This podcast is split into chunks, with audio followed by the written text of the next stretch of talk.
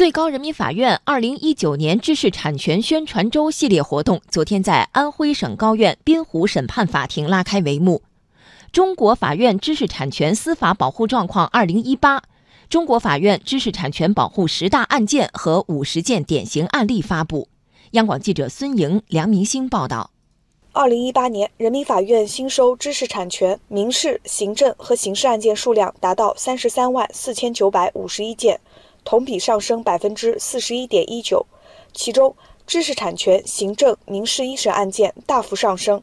北京、上海、江苏、浙江、广东五省市法院收案数量仍然保持高位运行，其他一些省市新收各类知识产权案件也同比呈现出迅猛攀升的态势，尤其是中西部地区，比如甘肃上升了百分之二百九十。最高法知识产权审判庭庭长宋晓明表示。通过各类案件的公正高效审理，形成了一批在国内外具有重大影响的裁决。他以最高法公开开庭审理并当庭宣判的克里斯蒂昂·迪奥尔公司与国家工商行政管理总局商标评审委员会商标驳回复审行政纠纷案为例分析，充分彰显了平等保护中外权利人合法利益的原则，强调了履行国际公约、加强国际合作的价值取向。强化了对行政程序正当性的要求，也体现及时救济和全面保护的精神。对于宣传中国知识产权司法保护成果，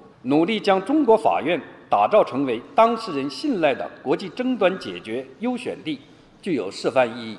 二零一八年，人民法院结案数量显著提升，服判息诉率持续向好。最高法院副院长陶凯元表示，今年将继续加强改革创新，不断完善中国特色知识产权保护新体制，参与推动知识产权相关法律立法和修法的进程，助力大湾区建设，扩大对外交流渠道，积极参与全球范围内的知识产权交流合作。